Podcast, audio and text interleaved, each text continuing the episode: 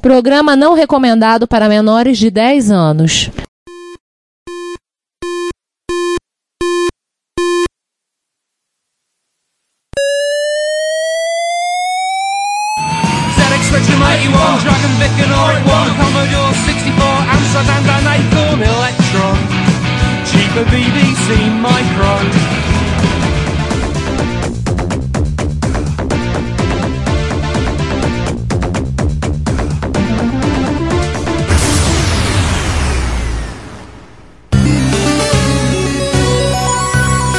Retrocomputaria, porque velho é o seu PC.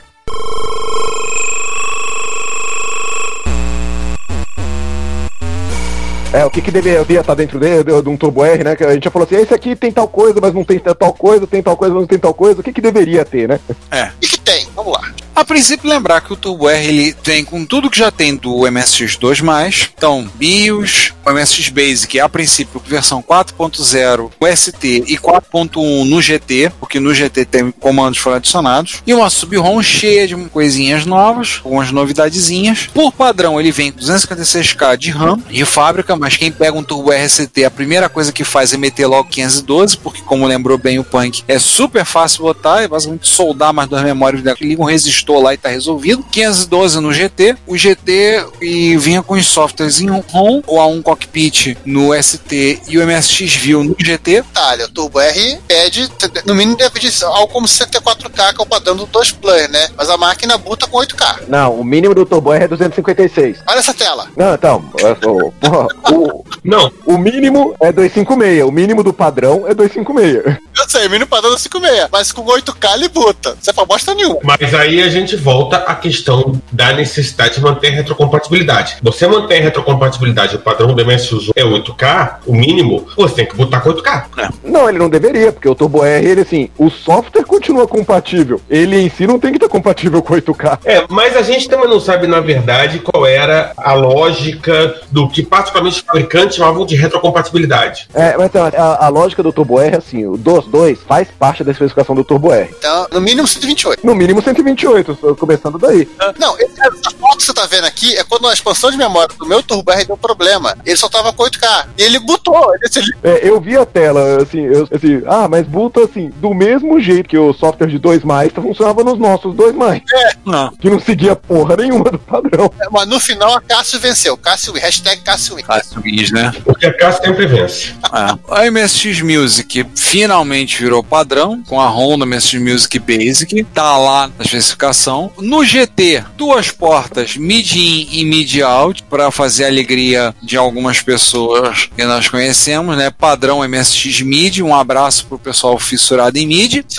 Todos os coraçõezinhos e pros midiáticos. Eu não colocaria duas portas mid-in e mid-out, eu colocaria só portas mid-in e mid-out. Senão pensa, eu de cara tava aqui, ué, mas tem duas portas mid-in. Ah, tá. As pessoas que não fazem revisão, mas não lê o documento, acontece isso. Ah, beleza. Botaram o suporte ao PCM, então gravação e reprodução em áudio digital com PCM, inclusive com comandos em Basic, cal PCM Rec, cal PCM Play. A ROM do MSX-DOS 2 está lá, junto com um drivezinho disquete pela lateral. O Rencha Turbo, porque afinal das contas não só somos nós que achamos aquele joystick de referência do consórcio uma merda, os japoneses também achavam. Botar a foto do, do Drauzio Varela agora falando assim, joystick pra quê, né? Pois é. Pausa, que é uma coisa que você tinha, inclusive, em outros MSX da Panasonic, né? Aquela pausa. Lembrar que aquela pausa pode ser. Se você pode fazer alguma coisa. Tem, tem gente que faz umas gracinhas de bloquear aquela pausa no. Eu não lembro fazer uma coisa pra ela não funcionar. Eu lembro de ter gente fazendo poke pra isso. Tem jogos que usam pausa, inclusive, pra fazer as funções. Eu vi um software que brincava. Ah, tinha, lembra de um software que tinha que ele ficava acendendo a Turbo R no console?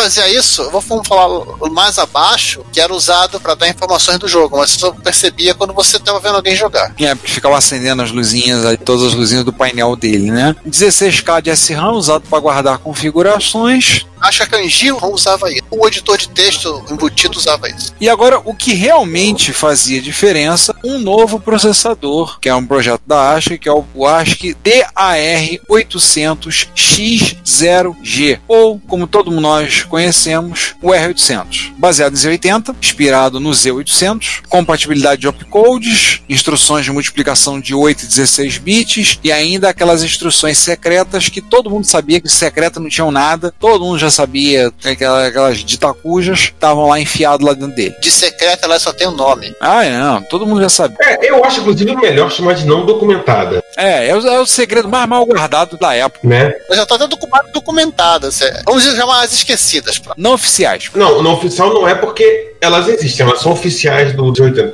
Quando eu falo não documentadas é porque elas nunca foram documentadas na documentação oficial da Zilog. É. Assim, elas existem, mas oficialmente a Zilog es- escondeu dentro da gaveta. Só que a Zilog saiu e alguém foi lá e abriu a gaveta. Na realidade, é, as instruções secretas, elas, elas não são documentadas porque na verdade elas feitas colaterais. Fizeram os diagramas, o decodificador de instruções, fizeram uma matriz lá e tinha uns quadradinhos que não interessavam pra eles. Tá? Esses quadradinhos são as instruções secretas. É, e a Zilog não fez que nem a Western Digital, a WTC, né? Quando ela fez o 6502. Tudo que era instrução bizarra, que era não documentado no 6502, virou NOP. Metade do espaço do código. É, tanto é assim, a gente fala de algumas instruções secretas que são as que são úteis, mas tem outras que não fazem nada de útil lá, que, que se você mandar fazem coisas estranhas também. É, e tem comportamentos erráticos às vezes. Então, a gente lembrar, o R800 ele opera a 7,15 MHz, vamos arredondar, tá? Então aqui é 7.16, né? Tá bom, 7,16 MHz, mas como as instruções são executadas com menos ciclo de CPU, vale porque ele está trabalhando com uma ULA, uma unidade de lógica aritmética agora de 16 bits, antes era de 4, e aí ele vai operando com menos ciclo de CPU e acaba sendo 8 vezes mais rápido que um Z80 a 3,58 MHz, ou seja, o R800 não roda a 28 MHz, como ficou falado na época. Era papo da revista, né? até, até aquele artigo da CPU, né? Sim, sim, Né, e pra ajudar tem um cristal de, oito- de 28 MHz na placa, né? É, pois é. aquele que o Leonardo comprou o botão de 33. Não, foi o Delavi, um de 40. Ai, de 33 funcionava, de 40 a máquina precisava de, de refrigeração. Não, funcionava, mas o problema é que tinha que algumas coisas de som desincronizavam. Aliás, eu postei pros senhores a MSX Magazine de outubro de 1990, lançamento Turbo R. Eles botaram um programinha pra Basic de MSX e PC88 em barra 98 pra você calcular números primos. Fizeram a comparação aí com várias máquinas. A saber, tem o MSX2+, que deve ser o da Sony ou da Sanyo. Tanto faz. que sem o MSX Turbo R rodando a 7, o PC8801MH rodando a os 80 de 8 MHz, PC 9801V11 rodando com NEC V30 a 10 MHz e um respeitável PC 9801RA com 386 16 MHz. Nesse cálculo de número, só o 386 ficou à frente do R. Agora só um comentário. Você sabe que essa tabelinha e esse programa foram aparecer na matéria da CPU MSX número 21.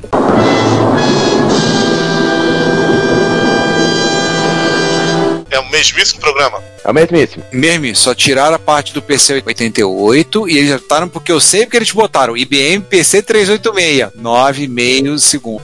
Então eles pegaram exatamente a tabela e não fizeram teste nenhum. Não, e eles copiaram a tabela e eles não colocaram que era um PC 88, nem um PC 98, porque ninguém conhecia, né? Eles só adaptaram a- os dados na tabela para tipo, devem ter, se eu me lembro bem, eu posso pegar a revista para dar uma olhada aqui. Deve ter botado IBM XT V30 e IBM PC. Não, peraí, a CPU tá mais fácil, tá mais ao alcance da mão, tá aqui. Vou puxar a revista aqui e vou ver para vocês, tá aqui.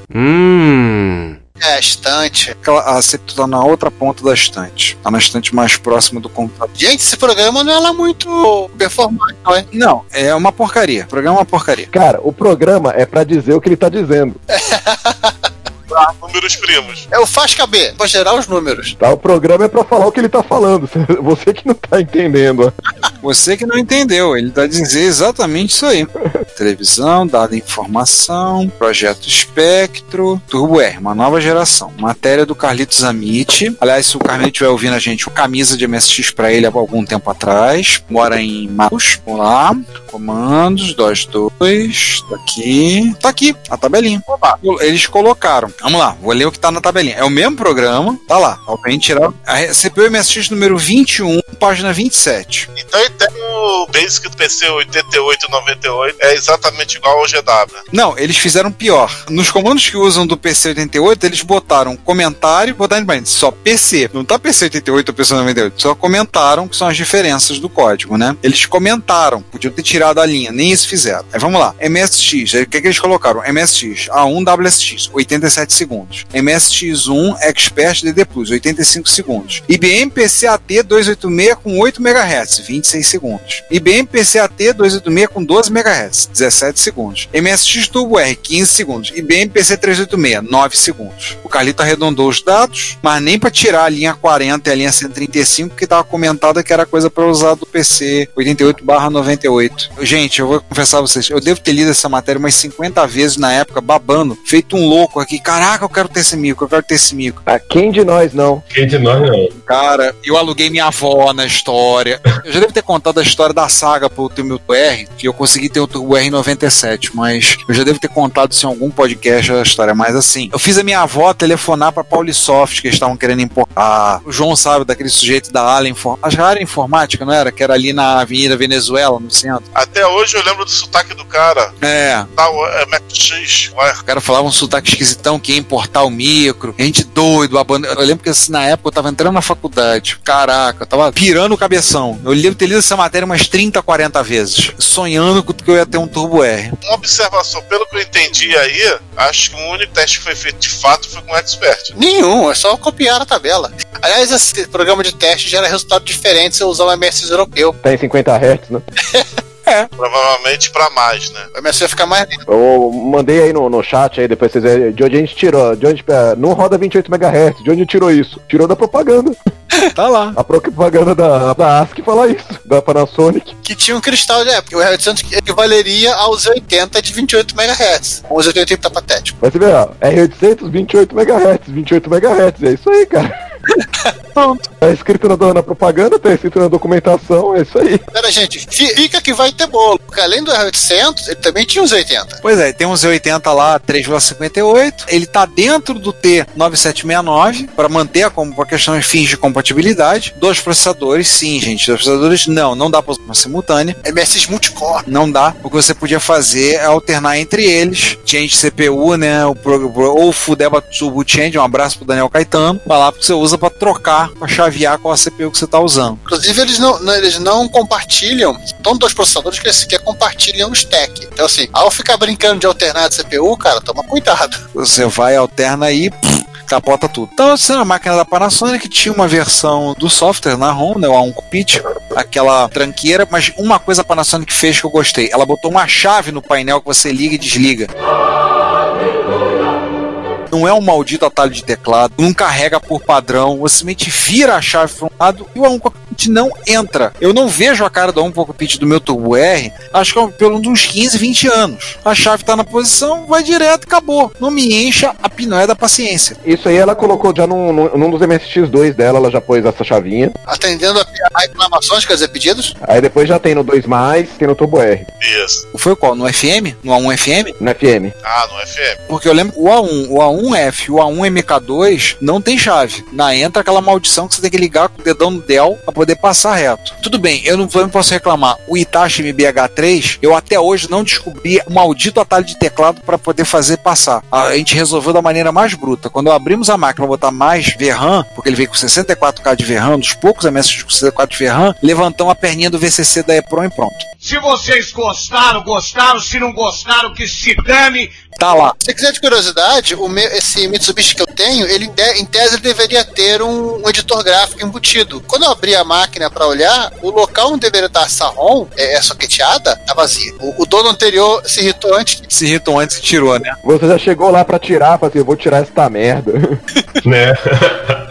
Chegaram na minha frente. Mas assim, ele pode ser ligado e desligado por chavinha, né? E cê- já que você pode desligar por chavinha, você estando no Basic, se você tem um GT, você pode dar cal MWP, que é o nome do, do- do aplicativo, ou no ST, você pode digitar um tal de cal Hero. Hiro Nakamura? Matsushita, Hiromatsu Shita. E era o Matsushita. Agora você entender a referência quando o Giovanni dá uma de Juan e bota um carro da Fórmula Indy, o Hiro Matsushita dentro para usar pela Panasonic. é nepotismo que chama isso aqui. Enfim, o nepotismo, né? Mas você olha, você fica tentando lembrar quem é o japonês que tá correndo com esse carro da Indy. Aí lembrar que o Giovanni tinha colocar agora, que era o Hiro Matsushita, roda presa. Pô, é um negócio interessante. As instruções não documentadas dos 80 são instruções documentadas do R800, né?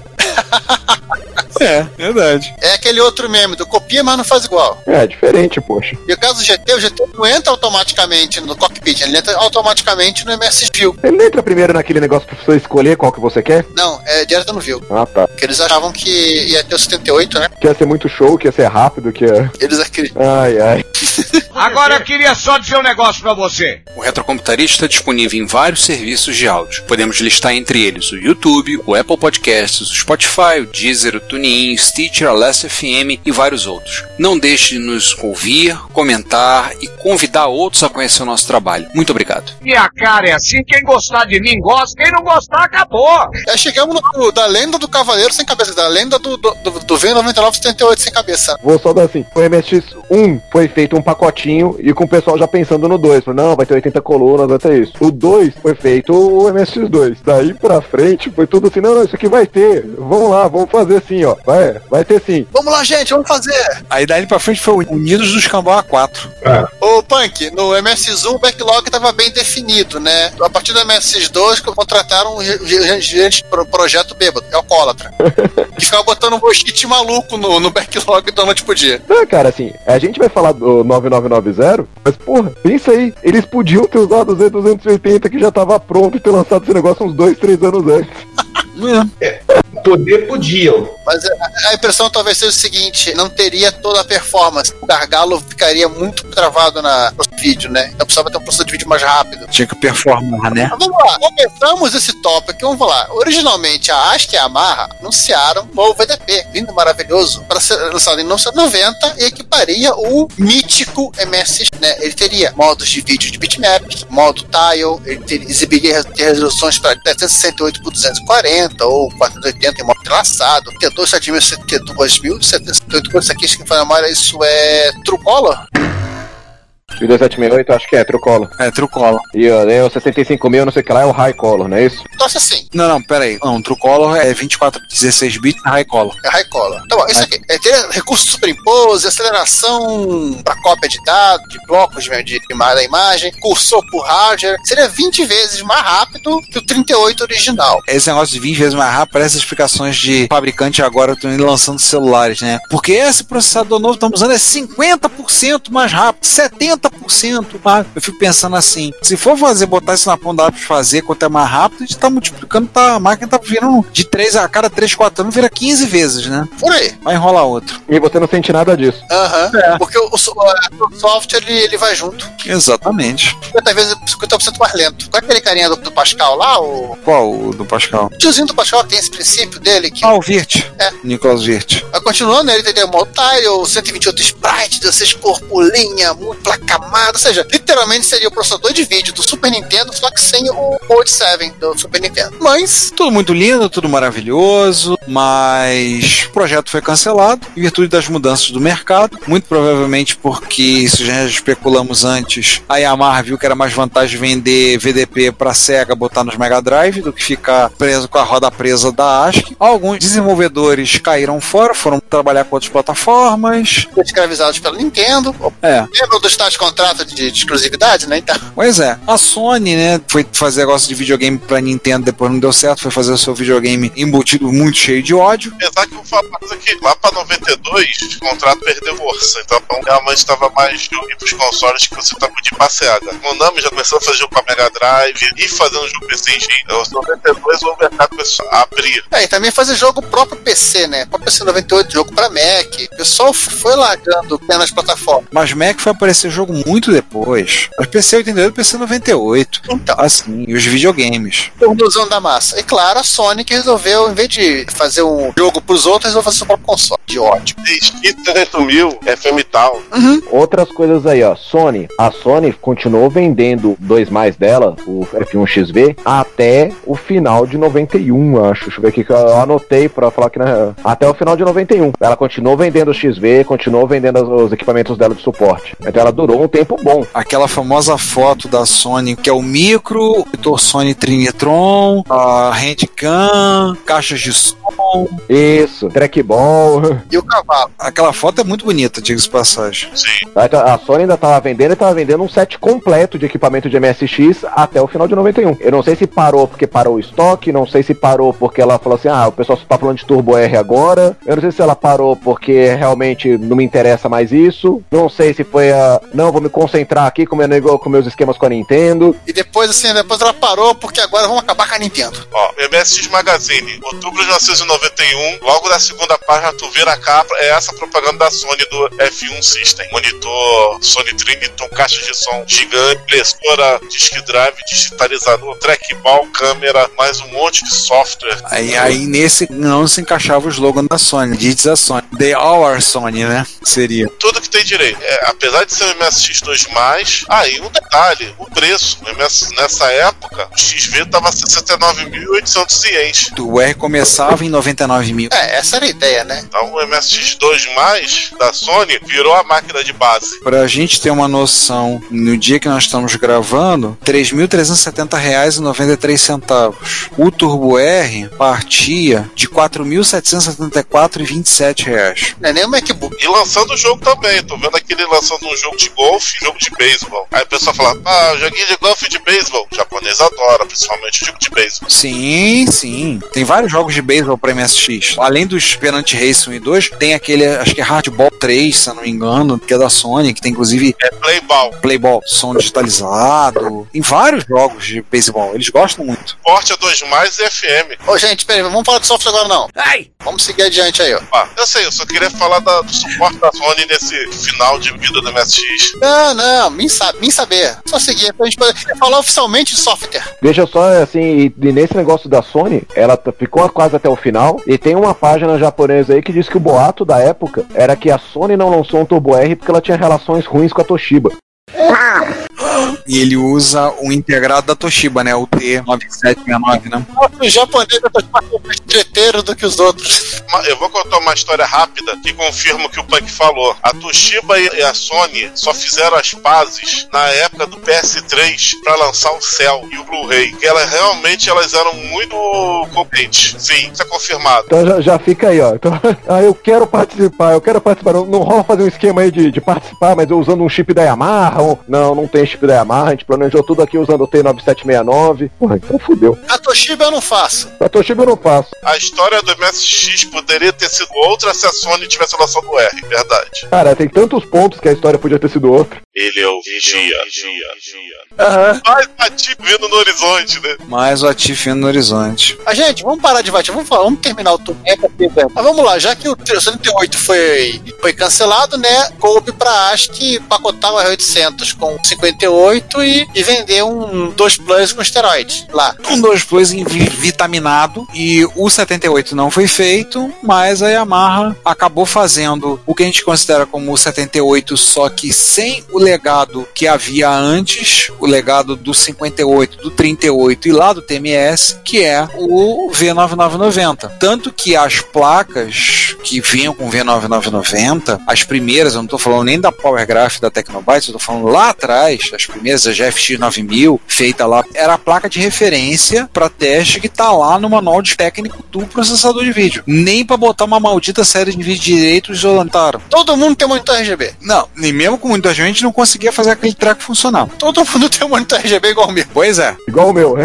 Igual o meu. Pra quem não sabe a história da Power Graph, o que aconteceu? O Tecnobyte pegou uma dessas emprestada, aí conversou com a pessoa que tinha comprado, foi lá, não conseguiu mais, juro assim, vem cá, eu posso fazer uma modificação nela e colocar, puxar uma saída, pelo menos um vídeo composto nela, você autoriza? Ah, pode, pode fazer. Pronto, daí surgiu a Power Graph Heavy 1. Pronto, acabou. Acabei de explicar a origem. Olha, eu tô colando no chat aí, daí não sei o que, que vocês fazem com isso depois. Não sou capaz de opinar. A primeira coisa é a imagem do VW FSVW 30 FSV30WX. Meu Deus do céu, eu tenho vontade de bater no japonês que faz isso. You will die, mortal. Do Satoru Yoshi. E já que a gente tá acabando com a parte sobre hardware aí do Turbo R, vocês não podem terminar isso aqui sem colocar pelo menos no show notes, algum canto aí, colocar o, o Turbo R modificado, cara. Ai meu Deus. Aquele Turbo R. Você tem a foto. É, tem, já, já tô colando. A gente tem que colocar. Por favor, coloquem, anotem e colocar no show no episódio. A gente tem que traumatizar nossos ouvintes. Faz o seguinte, eu monto o episódio e aí a gente cola essa foto. Acho que vai ficar mais tenso. Olha aí, olha que coisa linda. Tá aí. Olha que coisa tá mais cheia de graça. Can't touch this. Nossa. Faz o seguinte, eu monto o post do episódio e depois al- alguém coloca essa foto em um, lugar onde ele possa traumatizar o máximo de gente possível que estiver lendo o episódio. A edição é limitada porque o cara foi linchado depois, né? É. Eu já vi pra vender uns dois ou três modificados parcialmente desse jeito no Yahoo Auction. Meu Deus. Meu Deus. Meu Deus do céu. Cara, olha o botão verde que ele botou lá, o botãozão lá. Nossa, gente, pra quê? E pra que serve esse botão? Deve ser autodestruição.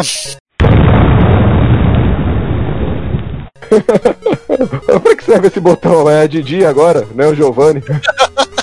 Meu Deus do céu. Eu acho que isso é importante, eu acho que todos deveriam ver. Inclusive, assim, já vi gente fazendo o mod desse mod, que é o cortar o teclado do Turbo R pra fora. Kill it! O cara não tinha um teclado de Pioneer, então ele corta assim, então você fica com um Turbo R e um teclado assim do lado. um- Gente, eu, eu entendo aquele gabinete da Checkers, britânica Checkers, que era um Amiga 500, que você depois colocava o teu Amiga 500 e ficava com um, um visual de CPU e teclado separado. Tanto que a Commodore na Inglaterra ela lançou lá o, o Amiga 1500 para não 2500 por conta disso, para evitar a concorrência. Assim, a máquina ficava pelo menos bonita. Sim. Não essa coisa bizarra de dois teclados. Eu não consigo entender o lance dos dois teclados. Pra, pra- pra poder tirar onda, o japonês tá se achando no Rick Wakeman. Ah, sim. Mas não funciona os dois ao mesmo tempo não, tá? Fica tranquilo. Oi? No mod não funciona os dois ao mesmo tempo não, porque ele, ele tira do fiozinho que vai pro teclado normal, é é de onde ele puxa esse outro conector. Ah, então deve ser a função do botão. É pior do que eu pensava. Ah, gente, vamos falar de software. Chega de falar de hardware, estamos ficando traumatizados. MSX Turbo R com teclado separado, até o momento só tem um aqui em casa. Com teclado separado de fábrica, bonitinho. Fábrica, pelo menos, né? Ah, Pelo menos isso, né? Aliás, o teu veio com teclado ou você tá usando um de pai, né? Claro que não veio teclado, eu, eu- eu uso o teclado universal de MSX, que é o teclado daquele Mitsubishi. Ah, Que funciona no Mitsubishi, no Pioneer, no, no Itachi. É, o- é o mais próximo do É universal. o mais próximo do teclado universal. ó, se bobear, mudando o conector deve funcionar no Expert. Ó. Eu nem pense em mudar o conector, conector maluco lá, Irose de 40 pinos, todo doidão. É o conector ideia. Mas vamos seguindo aí, né? Já falamos um pouco de. Deixa eu falar de hardware, do Explorer, do Turbo R. Ele- todos eles vinham com suas versões de software maluco em ROM. Acho que a, como a um cockpit, né? Via coisa em disquete. E o- os da Sanyo, da Sanyo vinha com o, Turbo, o MSX Turbo Basic, né? É, cada um tentou o seu, tá? O que que fazia? Panasonic, ela vinha com alguns tipos de A1, né? No caso específico do W e do WSX, o WX, o W é de Word Processor, tá? Então é assim, o ponto de venda é que ele tinha um processador de texto muito bom lá, lá com ele. O WSX é, tinha um processador de texto e saída S-vídeo. Ah, e a diferença é que o processador de texto já era colorido, tá? É do W pro WSX. O FX vinha com flop. É, é. bem capaz. O F do A1F é flop, o A1FM, o FM não é de FM, é de flop e modem. É, é igual do Atari ST, né? Que é CTFM. Você fica achando, ah, FM no Atari. Não, não vem com FM. Vem com flop e o M de modulador de RF. Acabou. Nossa, que desgraça também, é a coisa, coisa mais inútil. Veja bem, se não tem que mandar matar uma desgraça dessa. Não, porque o padrão do Atari ST era vir com, com conector RGB, né? Então você era obrigado a ter um monitor. Ah, tá. O STFM você pode. Ou, claro, você também pode gambiarra esse cabo. Ponto de venda do W e do WSX, tá? Vem com o segundo nível de can, que é uma ROM maior. O Sony vem com um abraço.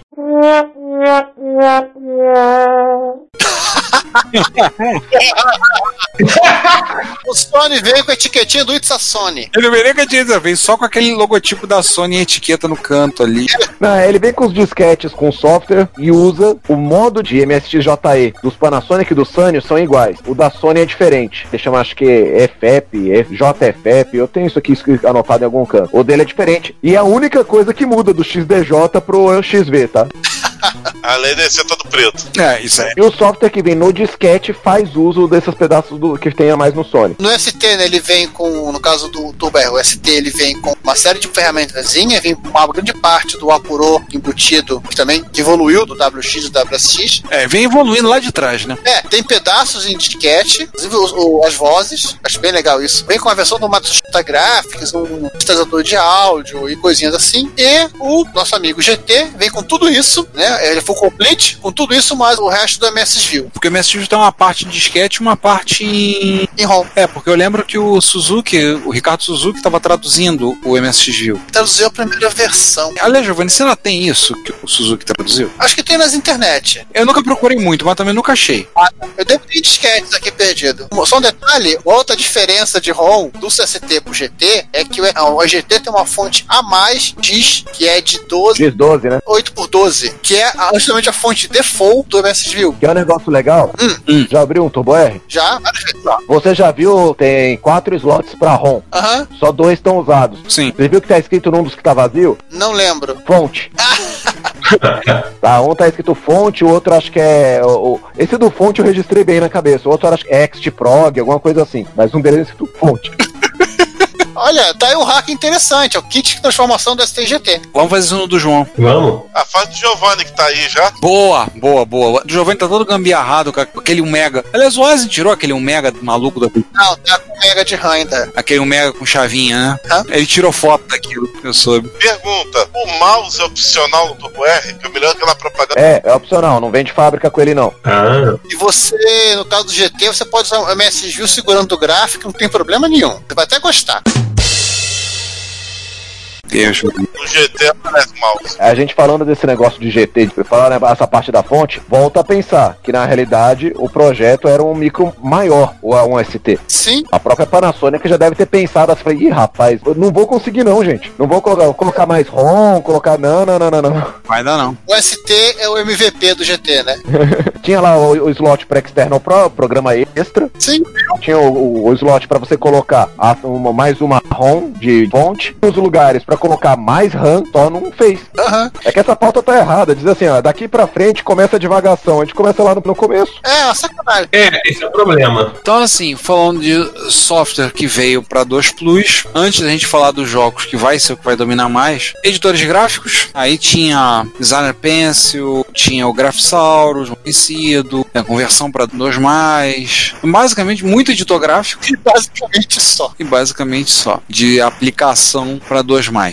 Aliás, a gente pode ver isso no Generation MSX. Não, não dá, porque o- ele não consegue filtrar só o que é de 2 plus. Não consegue filtrar aquele 2 Plus? É, por isso que fica inflacionado alguns números lá. O que é de MSX2, 2 mais e Turbo R, aparece pro Turbo R e pro 2 mais. Aí se você tem um software que, se tiver um 2 plus, ah, ele, ele faz piscar em azul. Aí aparece junto como software 2 plus. A consulta não fica muito eficiente, não. Fica muito chato. Mas vamos seguir nessa listinha que ela é suficiente pra explorar o universo das, das coisas universais.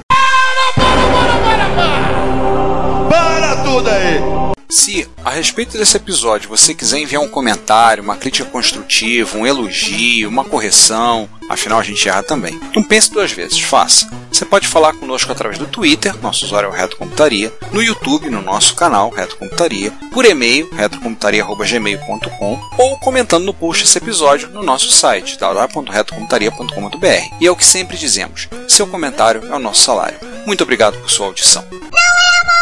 Essa listinha é suficiente, tem todos os cinco jogos. Né? É, mais suficiente. Engraçado que a maioria dos jogos que a gente vai falar são jogos de lançamento, gente. Isso que é é mais engraçado, que os jogos que aproveitam melhor as plataformas ficaram mais aglutinados ao lançamento das máquinas. Inclusive no lançamento do GT, que teve que sair no lançamento do GT. Não saiu no ST, mas saiu depois no GT. Então, quais são os primeiros? Falando antes, estando lá no mais, né? Os primeiros jogos lançados com dois mais exclusivos da plataforma. F1 Spirit 3D Special de 1978 da Konami, acho que é um dos pouquíssimos jogos em disquete feito pela Konami, o único jogo que a Konami fez usando do MSX Music, ou seja, do FM. Sim. Aquela afinada empresa chamada Konami, né? Empresa do Bacon. É, O jogo, tudo indica que era bancado pela Panasonic, né, João? Era um jogo bancado pela Panasonic, talvez por isso dá a usar o MSX Music. Eu não vi exatamente quais recursos que ele usa no do MSX2+. Ele usa o set scroll pra fazer a movimentação da pista. Ah, é? E acabou. Ele faz o set scroll por scanline. Então ele, aquela tela em tese tá parada, ele fica só brincando de fazer o. E só isso. É, é todo o uso de dois planos de 58 dele. É, o jogo é bom? É, mas eu acho que teve gente que, que gostaria que o jogo fosse do estilo do anterior. É o seguinte, o jogo seria muito melhor se ele não se chamasse F1 Spirit. É, porque criou-se muito na cabeça, né? Em cima do que era o F1 Spirit original. Ele parece mais Gran Trash Driver do que o F1 Spirit. Sim. É, e é um jogo que, que dá pra você fazer rede, né? Jogar em rede. Sim, sim. Inclusive tinha fotos disso do pessoal usando dois WSX, ligando pela porta de joystick e jogando, né? Exatamente. Mas ele é um jogo. Não podia usar um da Sony, não? Tem que ser da Panasonic? Não, eles botaram na foto. Provavelmente era um material de divulgação da Panasonic, né? É. A Panasonic não vai dar ouro pro bandido, né?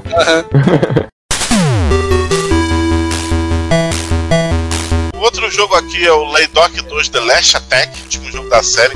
É por isso que ele é Attack, poxa. É, exatamente. Também. Ah, velho, quem nunca viu alguma coisa que chama assim, The Last, sei lá o que, 2? Pô, não precisa The Last, sei lá o que, não, ó. Meu primeiro amor, não tem meu primeiro amor 2 na tradução em português? Pois é. YS2 é Final Chapter, e depois saiu, acho que é o. Depois saiu o Is 3. É que em 88 a pessoa era mais ingênua. Pois é. Aliás, só um comentáriozinho rápido aí do Doc 2 Last Attack. Recentemente, o Freeze, né, o fabricado Schmidlin, soltou um patch pra ele, um mega patch, pra corrigir um monte de coisa no jogo, um monte de coisa que ele entendia que podia ficar melhor, tudo, e o jogo ficou bem melhor pra ser jogado. Show. Ah, porque inclusive ele, ele, por padrão é impossível, né? É, por padrão ele é impossível. E pra Dedel. Eu acho que ele, o que ele deve usar é o set pra poder fazer scroll de- pra todos os lados, né? Só isso. E a tela desestabilizada. É, tanto nas fases horizontais quanto nas fases verticais. Eu acho ele, na minha opinião, um jogo meio injustiçado do MSX, talvez porque não era todo mundo que tinha dois mais da época áurea. Eu acho ele um bom jogo. Não é melhor do que o jogo que vai vir abaixo, ele é um bom jogo sim. Só acho ele delicado. Lembrar que agora na comunidade tá aparecendo muito jogo homebrew. Você roda o jogo MSX1, tem uma coisa. Você roda no MSX2, ele tem coisas que melhoram a qualidade do jogo. Ele aproveita os recursos do MSX2. O primeiro homebrew que eu vi fazer isso foi o The Goonies Are Good Enough da Kralizek. Mas isso é uma coisa que já tinha de monte lá atrás. E um dos mais famosos tinha isso, é Space Mumble. Na verdade, o da Carizek ele tem duas versões. Tem uma versão do jogo para MSX1 e uma versão para MSX2. Na mesma ROM. A mesma ROM. E se você roda o jogo a partir do 2 Plus, eles têm tela digitalizada do jogo. E se você roda o jogo num Turbo R, ele usa o PCM para tocar algumas três faixas de áudio. Ah, o Laydock 2, tá- lembrando, tem a tela digitalizada também. Uhum. Sim. Digitalizada não, é uma tela de 19 mil cores. Não, é digitalizada nave espacial da onde? Pois é. O próximo jogo da lista é um jogo que muita gente jogou no MSX2, mas ele, ou seja, ele era um jogo de MSX2 mais facultativo. Sim, mas só uma coisa, é bom lembrar o seguinte, pra gente não correr em cometermos um crime e o pessoal querer ameaçar a gente de morte. O Space Mumble, quando ele é executado no 2+, ele usa o set scroll. Então o scroll é fino. Não, você vai ver, se você roda ele no MSX2, o scroll de 8 caracteres, né, aquele Ele é um jogo de MSX2, só que sim, se tiver um 2 Plus, ele agradece. Aliás, todos os jogos que vamos falar aqui agora, eles fazem em tese isso. Sim. Sim. Eu acho engraçado, assim, eu conheci o Space Mumble no 2, né? Eu não tive MSX2, eu saí do, do Expert e daí fiz o, o kit do, pro 2. Então, pra mim, ele sempre tinha aquele, teve aquele scroll. Eu tomei um, um susto quando eu vi rodando em MSX2. Não, pra mim também. Sim, é um jogo fantástico no MSX2. Pra quem, pra quem tá acostumado com ele no 2, você sente diferença de desempenho, mas ele roda fantasticamente no MSX2, Sim. Agora o jogo que o João tinha citado antes é o Nyanko Racing. que é do lançamento. O Space Mumble não é do lançamento. É que o Piovoy não botou na ordem aí. Devia, o devia estar mais abaixo. Ele saiu pela Bit 2, né, no lançamento do T8 e é o que tem quando ele roda em 2 é que ele tem telas fotorrealistas. Tem um gatinho fofinho. Isso. Ou seja, um gatinho fofinho. É o famoso grande bosta, né? Que nada, os fãs de gato comparam o jogo só por causa disso. Aham. É, e o Japão é um país que tem muito fã de gatinho. Sim. Se eu não me engano, tem tela que ele simplesmente não aparece no MSX2. É, a tela de entrada, de entrada que tem o gato, você não aparece no 2.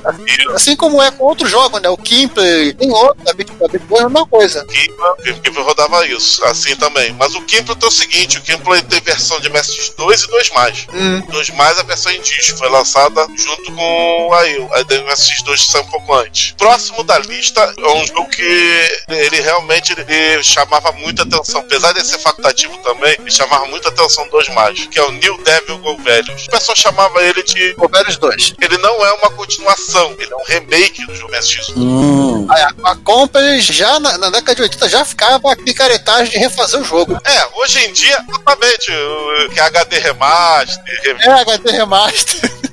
Ah, HD, exatamente, mesmíssima coisa. É o primeiro HD Remaster aí. O que, que esse HD Remaster tem? Telas de 19 mil cores nas cutscenes. No MSX2 era só telas de 512 cores, telas muito mais bonitas. Aliás, as telas do MSX2, algumas chegam a ser meio inteligíveis. Na verdade, eram as versões de 2 Plus que eram convertidas igual a cara deles para 256 cores. Ficavam horrorosas, claro. Exatamente.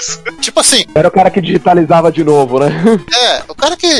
E ele usa o. parte que sai de scrolling do Gol Velhos, ele usa o scroll lateral. E acabou. E a versão do Master, né? A versão um pouco adapta- adaptada do Master. Essa versão é melhorada em relação do Master. Hum. Pareceu melhorada pra caramba com essa resposta. Ó, nossa, Ó, que melhora. É, não, você viu? Ó. Ó, uma outra coisa também é que ele é um jogo que, que é igual ao Space Monkey. Ele tem um scroll bonito no MSX2, mas é, se você pegar o MSX2 mais, tu vai ver diferença no desempenho. Vai ser scroll 8x8. É, mas o scroll dele é, é legal no MSX2.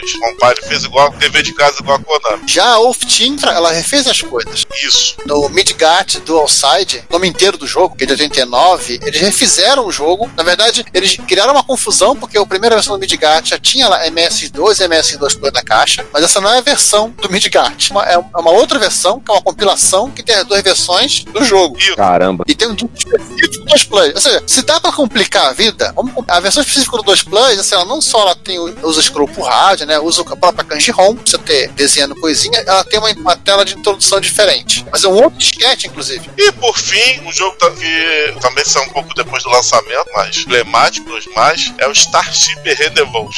ah, É um jogo da Obscuras, talvez nem tanto na época, Scap Trust. Seria esse jogo. Ele é um jogo de ação ah, safadinho. Aham. Jogo de ação Eiti, Hentai.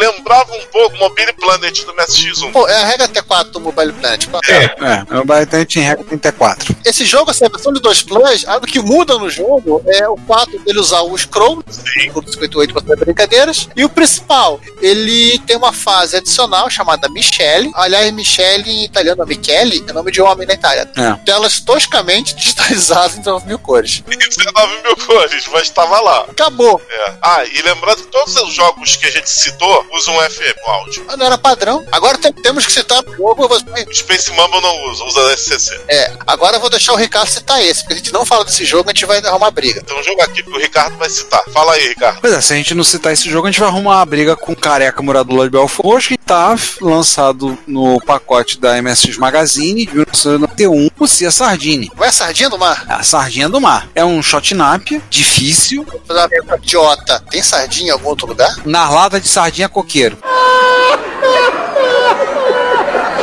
Ah, tá. É um shotnap difícil, mas eu, particular, eu gosto do jogo. Acho um jogo bonito de ver, né, dificultado, mas eu, eu curto. Não dá pra entender muito bem como é que é o lance lá, que você controla uma nave, parece um peixe e vai atirando, é meio esquisito mesmo, mas é um jogo bem difícil. Gostei da descrição. Ele vem encartado num disquete da MS Magazine, se eu não me engano. Isso. E assim, e aí eu faço essa história porque ele se tornou uma coisa assim, pessoal rodar nos encontros do Rio, porque foi meio que descoberto. O Ricardo Asen descobriu e trouxe o jogo. Meio que assim, gente, olha esse jogo pediu aqui. Pô, que jogo legal.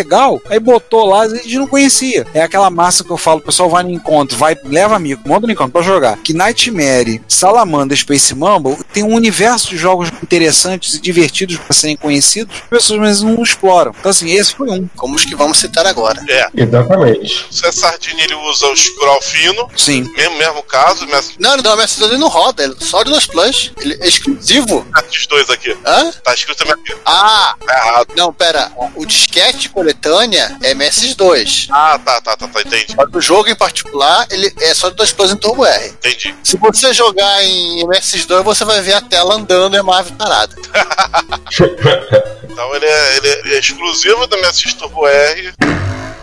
o MSX2+, em diante, e também faz uso do FM. E agora vamos para o MSX Turbo R. Se você acha que tinha poucos jogos, a gente botou mais por causa dos jogos de lançamento emblemáticos. Tem mais meia dúzia de 3 ou 4 aí pro 2+, também. É, tem muitos jogos que são. Muita coisa pra eles dois são homebrew. Né? Aliás, o mais divertido é você puxa o TOSEC e tem mais software de Turbo R do que software exclusivo para 2 Plus. Ó, um que a gente não citou, que também é da Compile, Baseball da Não, que é agora o nome, que ele inclusive tem arcade, que ele usa para o fino pro MSX2+, que ele foi adaptado pela Compile. A gente só, só cita aqui porque Baseball nós sabemos que não é muita praia do brasileiro, né? É, tirando cubanos, norte-americanos e japoneses, não é muita praia do resto do mundo. É, do resto do mundo. Então agora, no caso do Turbo R, são jogos de lançamento, aproveitando. O primeiro deles é citar o jogo da Inútil da Frey, né? Tadinha da Frey, cara, ela, ela assim, ela tem um jogo só dela, assim, ela não só, nesse jogo, ela tem que salvar o crushzinho dela lá, como resgatar o pai do crushzinho dela, ou seja, ela faz duas tarefas. É. Só porque ela vai fazer um curso de seis meses de magia, ela fica reprovada cinco vezes? Ah, o Harry Potter também fez isso. O Harry Potter, o curso foi 7, 8 anos, mas ele não ficou reprovado, que eu saiba. Ah, então, ele, ele tá fazendo um curso mais fácil. Era EAD. Lembrando que o crunch dela é nada mais nada menos que o protagonista da série Shaq. Então. É, pra lembrar, o Frey é um, um spin-off da série Shaq. É, Shaq 2 foi lançado no mesmo ano do Frey. Ô, João, tem Frey pra, além do MSX, tem outras plataformas? Tem no X68000, tem no PC Engine, tem no PC 98, eu acho que no 88 VA. A Microcabin, ela tinha uma ferramenta para desenvolver, desenvolvia o jogo para 300 mil plataformas. Sim, é o caso do Illusion City. Ela tinha, entre aspas, um Unity só pra fazer isso. É, e o, que- o que, que o Frey tem a mais do que ele também foi lançado no MSX2? Tem uma abertura diferente. Sim. Ó, O modo R800, né? Para de sofrer. Ela tem o áudio PCM na abertura e em outros cutscenes e ela tem, durante o jogo, elas falam o nome das magias. Isso, exatamente. Não quer dizer muita coisa pra gente que não tá em japonês. Mas impressionava. Aham. Ah, mas se fosse um Frey que fosse Cavaleiros do Zodíaco, ia ser legal escutar, né? Cólera do Dragão! Já teria um patch substituindo os áudios, feito pelo Freixo. Exatamente. Espírito diabólico! Se eu não me engano, o desempenho do jogo melhorava muito, né? Bastante. Arrastado. E parece que durante o jogo também o jogo era um pouquinho mais bonito, né? Uns sprites um pouco maiores. Não, a mesma coisa. Visualmente, assim, visualmente o jogo é a mesma coisa. O que muda é a cutscene e o áudio. Só. E o R800, claro. Beleza. Então, Timex Sinclair 1000, 50 reais. Commodore 64, 400 reais. Turbo R, 1.800 reais. Retrocomputaria não tem preço.